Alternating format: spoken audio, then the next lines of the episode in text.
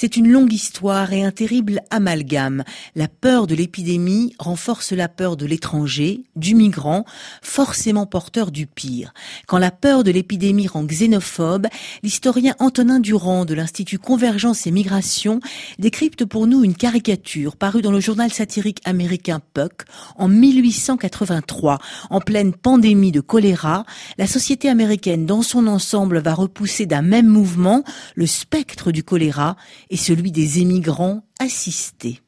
Cette association, cette peur hein, de la migration comme vecteur d'épidémie, euh, elle est en réalité très ancienne. On la trouve déjà au moment des épidémies de peste et encore auparavant. Mais c'est vrai que les épidémies de choléra euh, qui sont associées au 19e siècle marquent un moment nouveau parce qu'elles coïncident avec une nouvelle forme de mondialisation, une intensification de la mondialisation et une intensification de la circulation des personnes. Et euh, les États-Unis se sont construits comme un pays d'accueil, un pays d'asile depuis la proclamation de la République américaine. Et la fin du 19e siècle est un moment intéressant parce qu'on observe une forme de basculement dans le, regard à l'égard des migrants qui, dans un premier temps, sont simplement perçus comme venant enrichir la nation américaine mmh. et dont on, voit qu'ils euh, peuvent aussi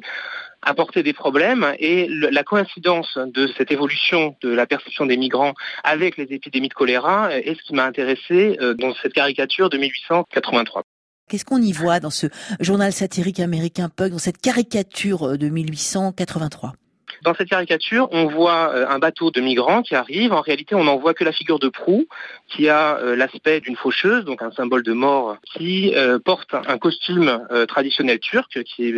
manifeste parce qu'elle a, a en particulier un fez, un chapeau turc traditionnel, et elle a sur son vêtement écrit le mot choléra, qui manifeste le fait qu'en même temps que ce bateau de migrants, dont on ne sait pas bien s'il vient de Turquie ou d'Angleterre, parce qu'il bat pavillon anglais, ce bateau, elle apporte non seulement des migrants, mais elle apporte aussi euh, un virus. Et en face de ce bateau, on voit euh, les Américains qui s'organisent dans une espèce de cordon sanitaire, l'expression est d'époque, on parle déjà de cordon sanitaire, qui essayent désespérément, en envoyant un bateau qui paraît tout petit et qui paraît bien dérisoire à côté de cette énorme figure de mort, qui viennent essayer de lutter contre le virus et lutter de manière un peu indistincte contre l'arrivée de ces migrants et euh, contre la maladie qu'ils apportent avec eux. Et la légende de l'image est intéressante parce qu'elle nous dit que ça représente cette sorte d'émigrés que nous ne pouvons pas nous permettre d'accueillir.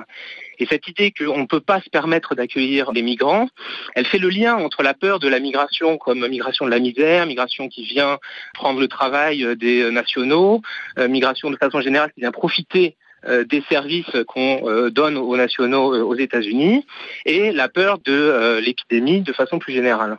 Il est vrai que les virus circulent avec les hommes, mais ils ne circulent pas seulement avec les hommes, ils circulent aussi avec les marchandises, mm. et surtout ils ne circulent pas seulement avec euh, les migrants de la misère, ils circulent euh, aujourd'hui encore plus qu'avant avec les touristes, avec les voyages d'affaires, et cette façon de focaliser l'attention sur euh, les migrants de la misère comme vecteur privilégié de la contagion est extrêmement intéressante et elle montre la façon dont finalement les peurs se rejoignent, la peur de l'étranger et la peur de la maladie.